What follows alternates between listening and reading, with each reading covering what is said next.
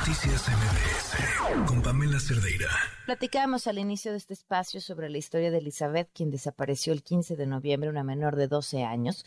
Eh, platicábamos con Juan Carlos Alarcón, le preguntamos sobre lo que había dicho la fiscal y tenemos en la línea a Rocío Hernández Amador, mamá de Elizabeth. Rocío, ¿qué tal? Muy buenas noches. Bueno. Eh, Rocío, muy buenas noches. Gracias por acompañarnos. Buenas noches. Y nos acompaña también en la línea César Andrés Cabrera, pareja de Rocío, la madre de Elizabeth. Gracias, César. Buenas noches.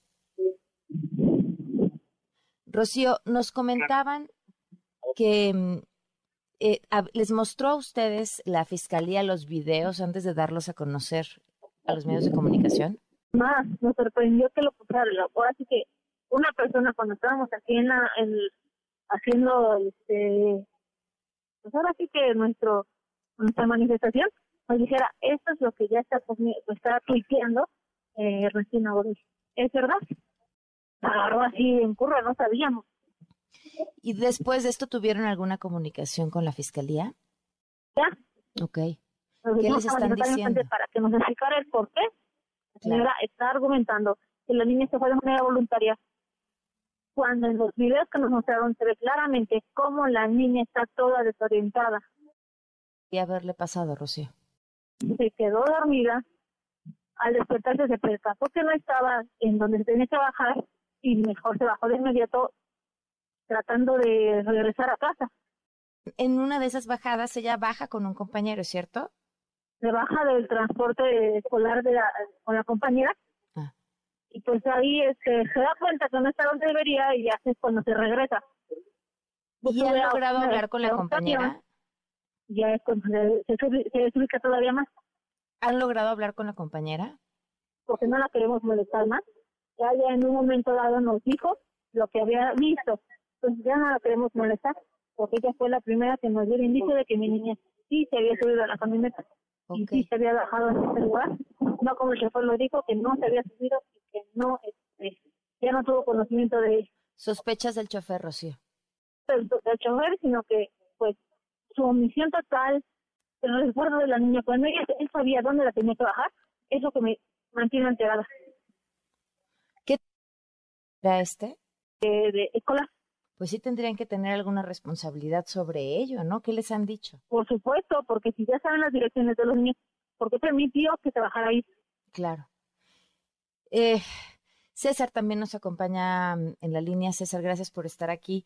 Eh, eh, mm, ahí el celular lo dejó en casa, han podido revisar eso, lo tienen las autoridades o algún otro eh, tipo de objeto de Elizabeth que pudiera darles alguna información. Hola, buenas noches. Hola César, discúlpame. Por lo que entendí, no, aquí, la verdad es que no tenemos como ninguna información. ¿Tenía celular? Se lo dejó con nosotros. ¿Y era común que lo dejara? Sí, realmente lo dejaba siempre nunca se lo llevaba a la escuela. Ese celular podría tener algún tipo de información que pudiera servir. Ya lo sabemos, tenemos a la fiscalía, pero sigue siendo lo mismo, no nos da nada. O sea, no les ha dado absolutamente nada sobre ese celular. Lo único que nos dice es que tienen tres horas más, donde baja después de 72 horas. Y no nos da nada las declaraciones de la fiscal del día de hoy, solamente entorpecen y hasta quitan el interés en la ciudad para buscar a mi hija. Con una, con nada que llevan de la investigación, ella se atreve a salir a decir que mi hija casi casi se fue por su propia voluntad. Es una responsabilidad cuando ahorita al verlo con todo se ve claramente, se ve, se ve claramente cómo mi hija está asustada, va perdida, va en estado de shock. Quisieras eh, decirle a la gente que está escuchando. ¿Qué quisieras decirle a la gente que está escuchando? Que por favor, por favor, nos apoye.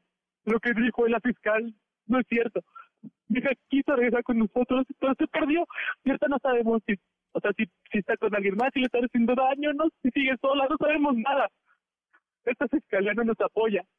Por favor, le pedimos a la gente que nos apoye, que nos eche la mano. Si la ven, si ven a alguien parecido, por favor, comuniquen al 911.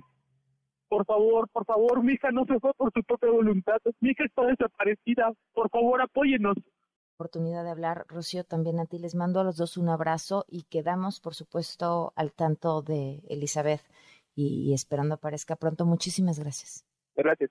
Gracias a los dos. Gracias, Rocío. Buenas noches. Noticias MBS